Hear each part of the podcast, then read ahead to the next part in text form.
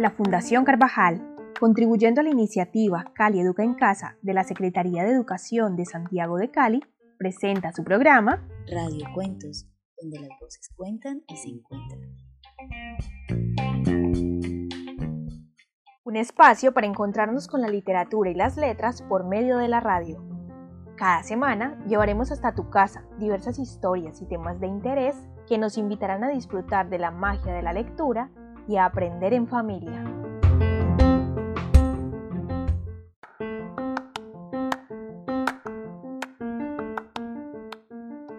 Un gran saludo para todos, me alegra que nos estén acompañando. Soy Alexandra Hernández y les doy la bienvenida a este nuevo programa de Radio Cuentos.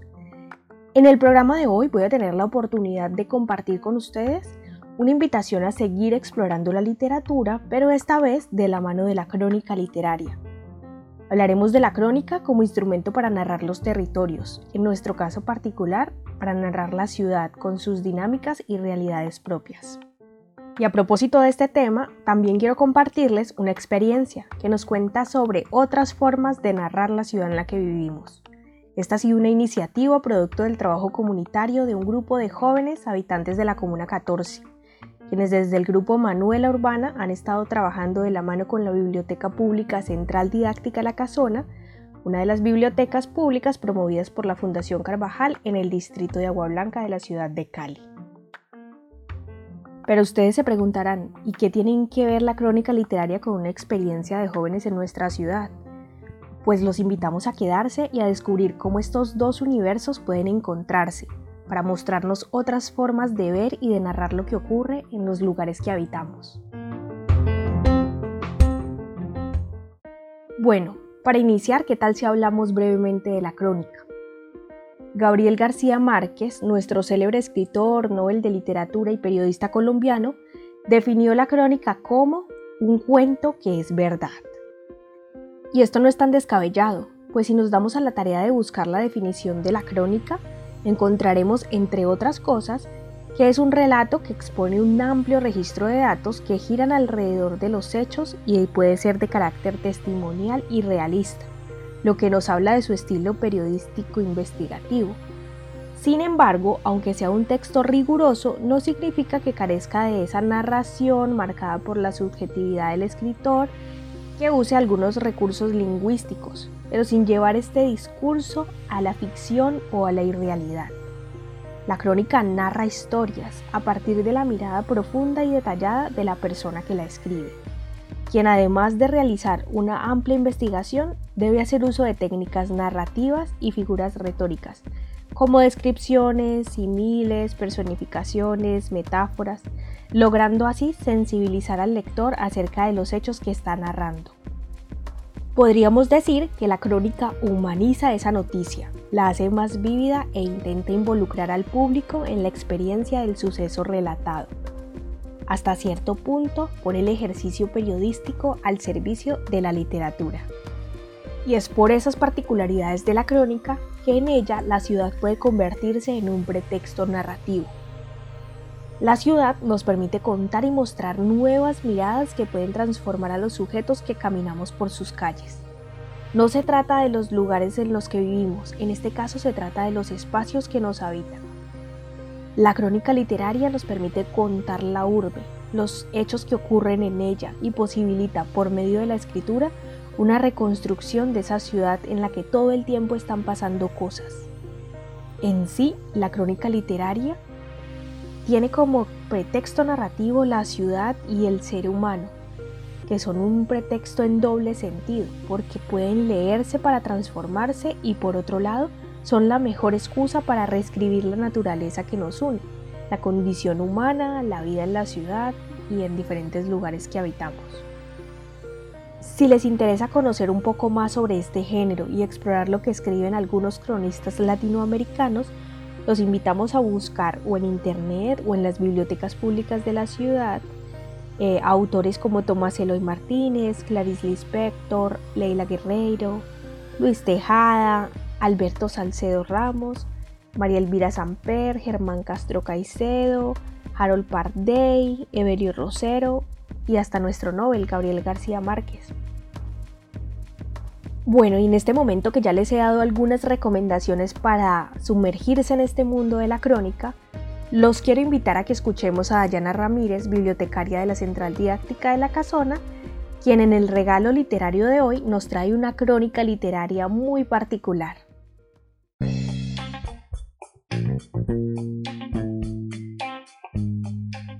Los oídos se abren y la mente despierta. Lecturas a viva voz.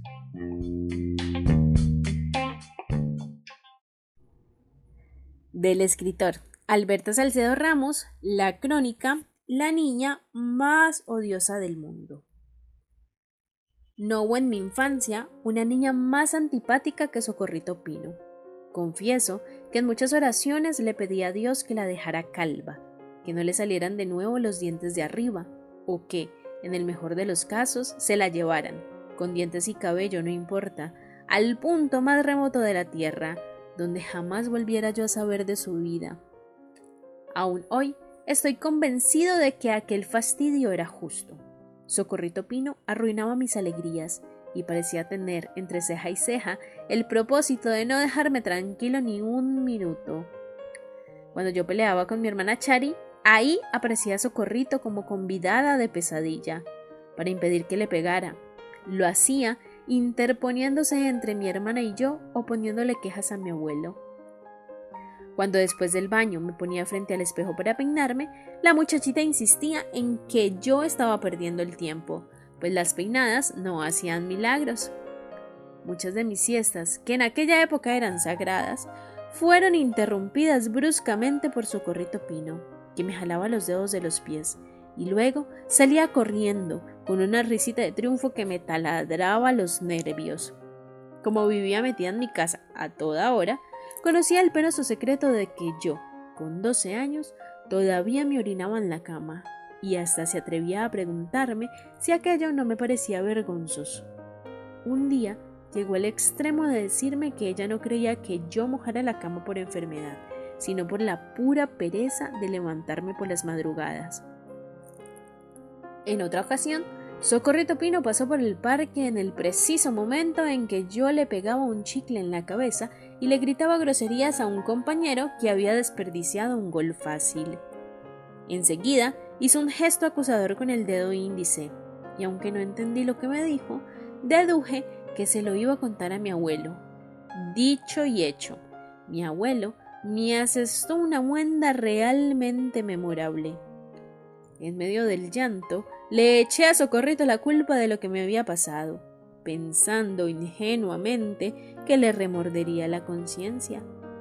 Lo único que conseguí sacarle fue una frase fría que, además, encubría nuevas amenazas. Nada de eso, dijo con una cierta resolución adulta. Los niños no deben decir malas palabras. No voy a darme las de Santa Claus.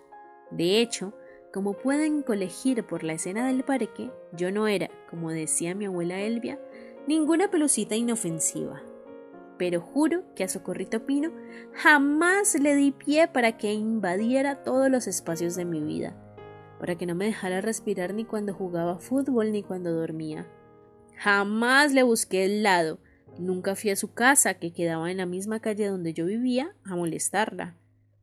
No me levantaba por las mañanas maquinando planes que pudieran afectarla, a diferencia de ella, que sí parecía concentrada en el proyecto de destruirme. Socorrito Pino se movía por donde quiera que yo me moviera, y me amargaba los días con una eficiencia digna de mejor causa. Hay que aclarar que Socorrito siempre encontró en mí una respuesta proporcional a su falta. Por ejemplo, la tremenda zurra que me dio mi abuelo el día que ella me delató por lo del parque fue correspondida dos días después con un feo golpe en el cogote que la puso a chillar durante varios minutos. Siempre me desquité de ella, aunque no fuera en forma inmediata. No recuerdo que le haya pasado una sola ofensa por alto. Si esta que me dañaba socorrito a las 3 de la tarde estaba debidamente vengada a las 5 o, a más tardar, a la mañana del día siguiente. Esto no resultaba tan difícil, porque a pesar de que Socorrito siempre oía a las carreras, tarde o temprano regresaba. La verdad sea dicha. Muchas veces fui más brusco de lo que ella había sido conmigo. Y, sin embargo, no me arrepentía, porque la gracia no estaba solo en ajustarle las cuentas, sino en amedrantarla para que nunca más se apareciera por mi vista. Vano empeño. Después de mi golpe venía su llanto, luego el retiro de ella hacia su casa, y al rato estaba de nuevo al lado mío, como si nada, dispuesta a una nueva maldad. Socorrito Pino tenía un cabello negro y abundante, un cabello lindo, decía la gente. Bueno, eso sería cuando estaba seco, porque cuando estaba mojado, recién peinado, llevaba una horrible raya torcida en la mitad. En todo caso, la atracción que yo sentía por ese pelo no parecía estética sino vandálica. Allí me cobraba todos los desmanes de su dueña. La muchacha vestía con descuido, siempre descalza y siempre con los dobladillos del vestido zafados. Aparte, daba la impresión de estar siempre sucia. Yo sentía muchísima rabia cuando mis tías decían que era bonita. Con sus dientes pasaba algo parecido. Todo el mundo decía que eran bellos, menos yo, que simplemente los veía como un arma despreciable. La situación llegó al punto en que yo le pegaba hasta cuando no me hacía nada, solo por su repelencia de existir y colocarse a mi lado con ese aire de niñita autosuficiente. No sé por qué Socorrito nunca se quejó ante su hermano Fernando, un gigantón de 15 años que tenía atemorizado a medio pueblo de Arenal Confieso que esa posibilidad me producía pánico. Una vez estaba yo jugando parqués solo y ella se arrimó, agarró los dados y terminó metida en el juego, sin tener la cortesía de dejarme ganar, como recompensa por haberle aceptado su descarada autoinvitación a la mesa. Lo peor no fue eso, sino que se burló de mi derrota con verdadera desconsideración. Ese día la mordí en un brazo. Le dije que me dejara en paz y como si fuera poco, me mofé de su manera de pronunciar las palabras. Ella se fue llorando con histeria, como siempre. Y también, como siempre, con una aparente mansedumbre en la mirada, como si el malo fuera yo, como si ella no fuera capaz de matar una mosca. Eso era en realidad lo más raro que ni cuando lloraba por mis castigos, ni cuando ella me hacía una maldad a mí, había en sus ojos ninguna gota de rencor. En menos de media hora volví a la carga, con más bríos y con nuevas insolencias. Yo dormía en el cuarto de mi tía Livia y Socorrito me arrancó de la siesta con un apestoso chorro de vinagre sobre la cara. Esa fue la última vez que la vi, y eso fue todo lo que vivimos una historia de impertinencias, brusquedades y patanerías. Así hubiera seguido, quién sabe hasta cuándo, el círculo vicioso, de no ser porque la familia Pino Villalba se trasladó a Cartagena en busca de nuevos aires. Puedo asegurar, como que dos y dos son cuatro, que a la vuelta de unas horas ya ni me acordaba de que Socorrito Pino existía. Lo que pasó después con nuestras vidas, la de ella y la mía, carece de todo interés, por lo menos para este relato. Baste decir que ambos nos alejamos de Arenal. Lo realmente maravilloso de esta historia ocurrió después de casi 20 años, en diciembre de 1995. Fue en la casa de Alberto Ramos, mi abuelo. Cuando llegué, estaba mi abuelo conversando con una mujer que, de lejos, lucía estupenda.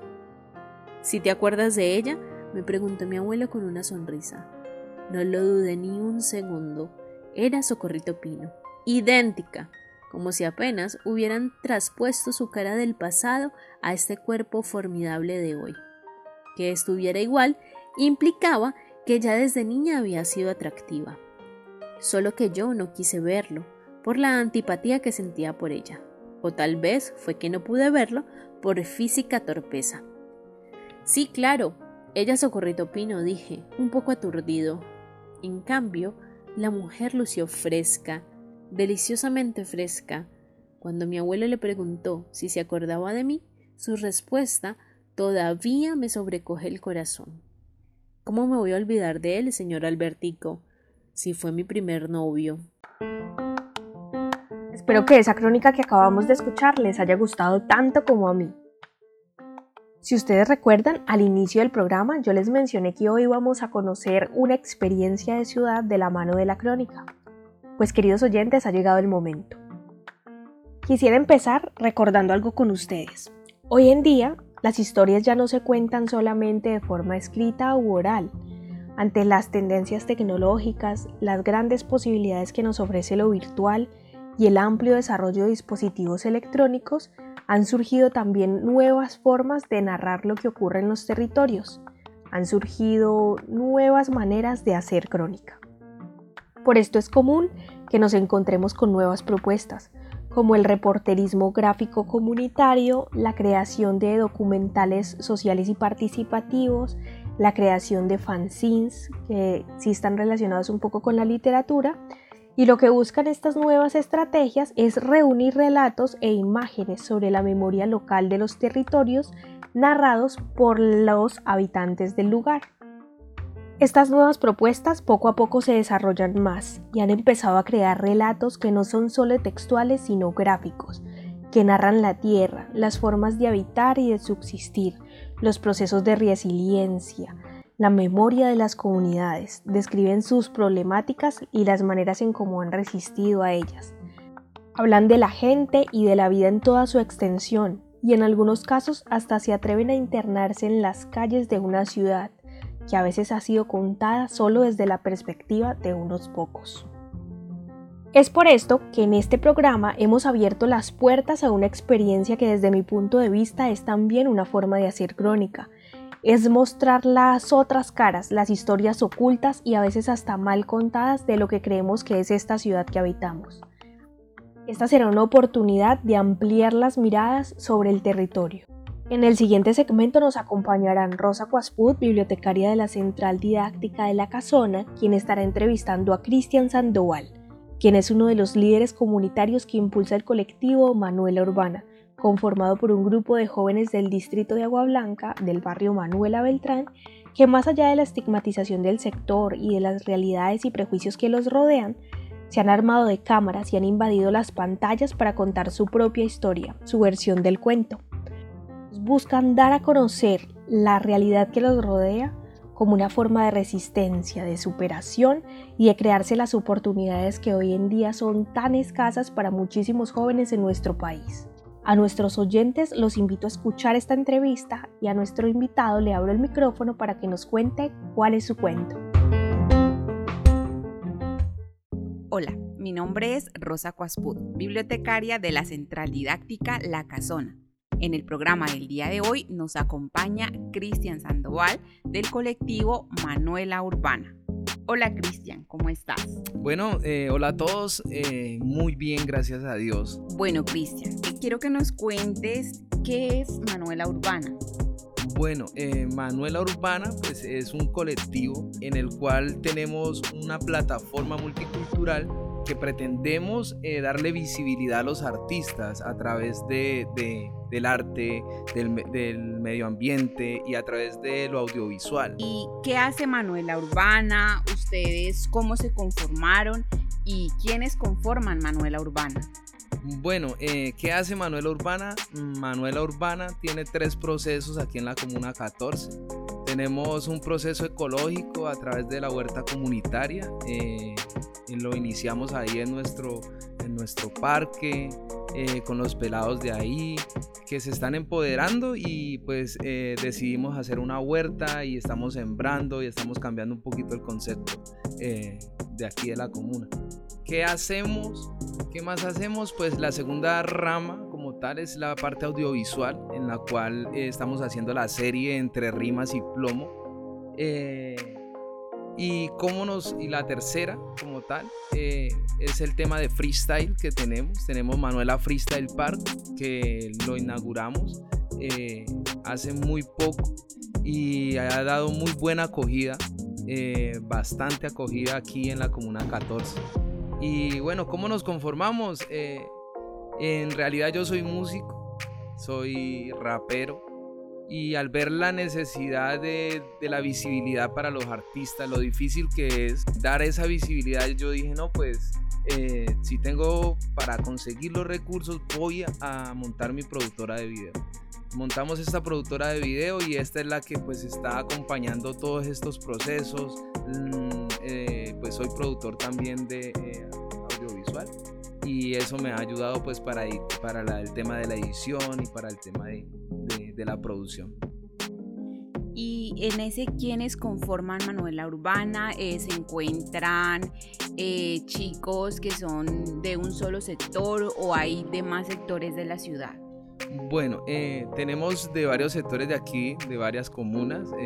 nos hemos integrado con la comuna 15, con la comuna 13 eh, y pues aquí eh, la mayoría son de aquí del barrio Manuela Beltrán y otras organizaciones pues que se han ido sumando en el proceso. ¿Cómo nace Manuela Urbana?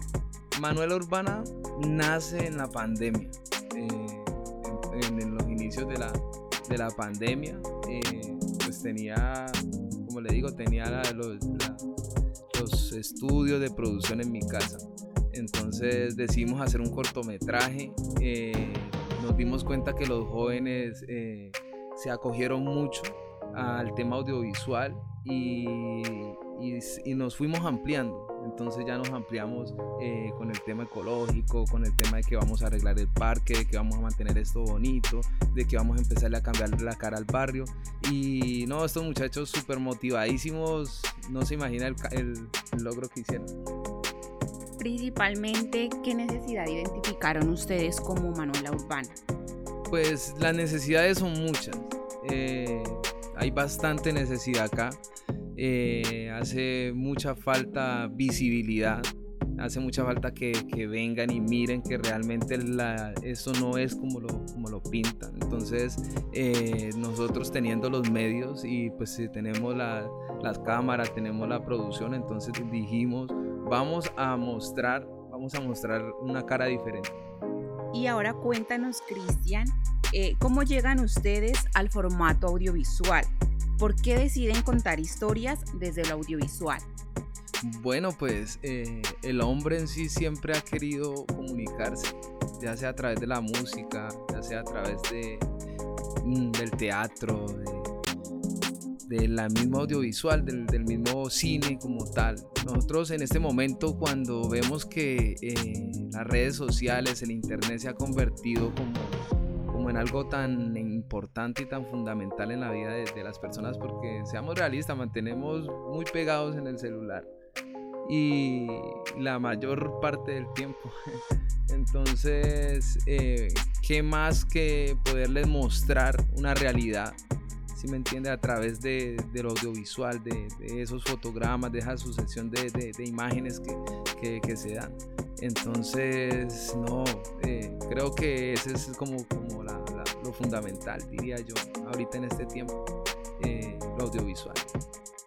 Bueno, y cuéntanos cómo, cómo ha sido el proceso, digamos, qué, qué aliados han encontrado, qué dificultades eh, ¿en qué momento ustedes se articulan con la central didáctica La Cazón? Bueno, eh, como todos los procesos, eh, siempre hay dificultades, tropiezos, pero pues nunca para atrás, siempre para adelante.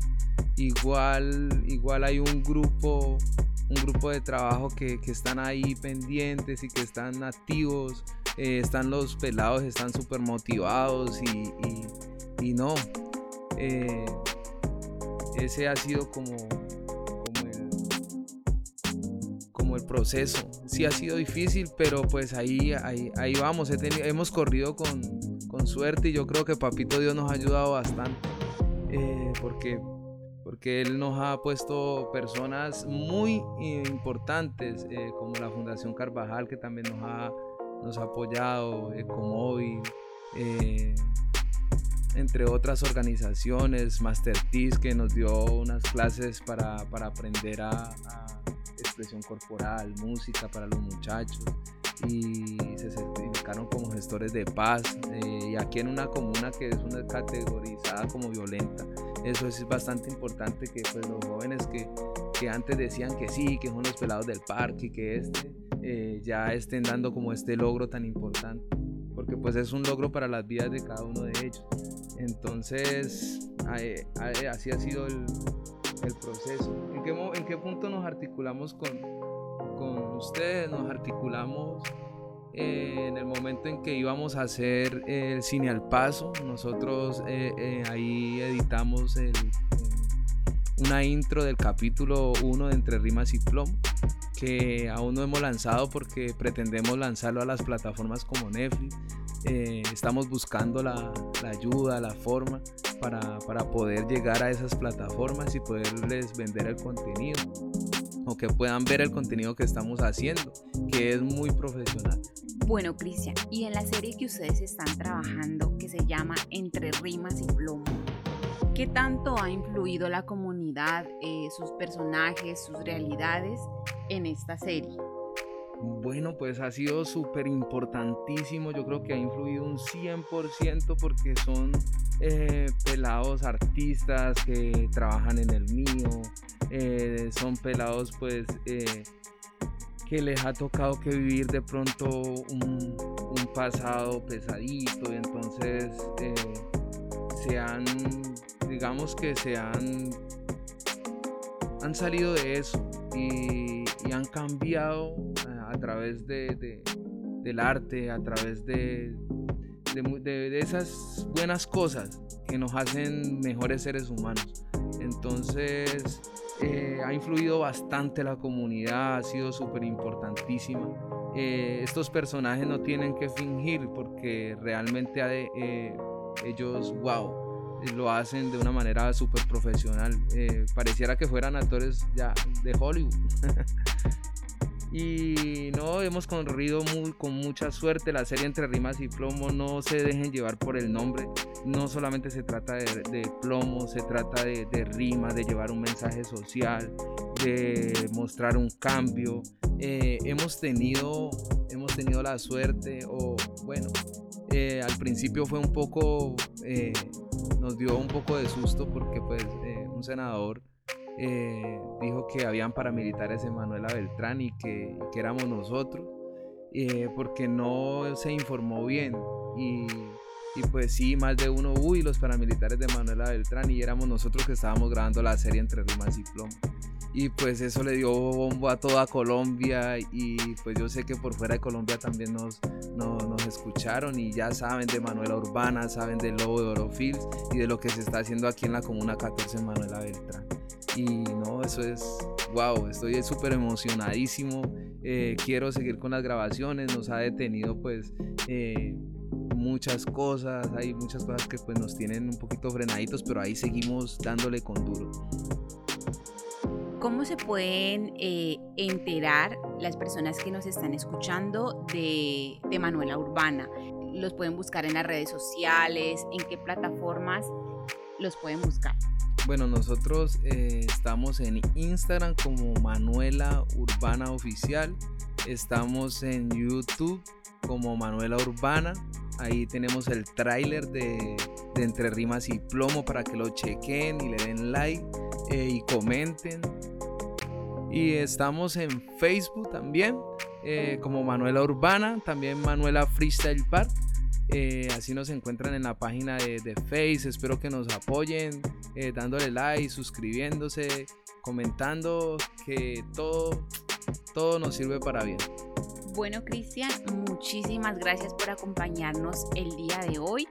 Invitamos a las personas a que conozcan Manuela Urbana y su proceso.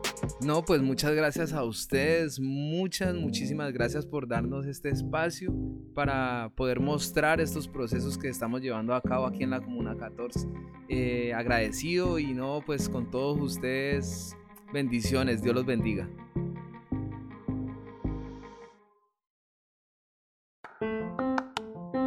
Bueno, este programa ha sido una gran oportunidad para conocer otras voces, para escuchar otras historias de ciudad, para que los jóvenes nos den a conocer cómo viven y cuentan a Cali hoy en día.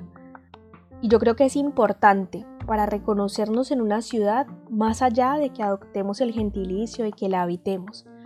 para que reconozcamos los fenómenos sociales y las transformaciones que allí se están desarrollando, para que entendamos lo que es habitar y pertenecer a este territorio. Solo así podremos hacer parte del cambio y aportar a su desarrollo. Muchas gracias por acompañarnos y hasta un próximo programa.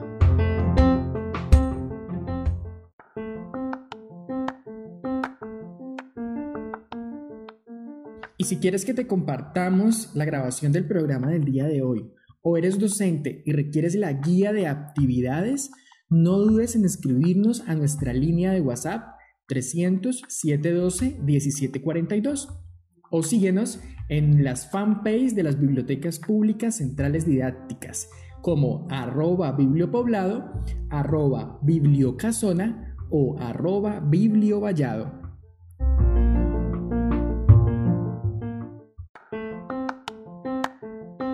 Las bibliotecas públicas centrales didácticas de la Fundación Carvajal, desde la iniciativa Cali Educa en Casa, presentaron su programa Radio Cuentos, donde las voces cuentan y se encuentran.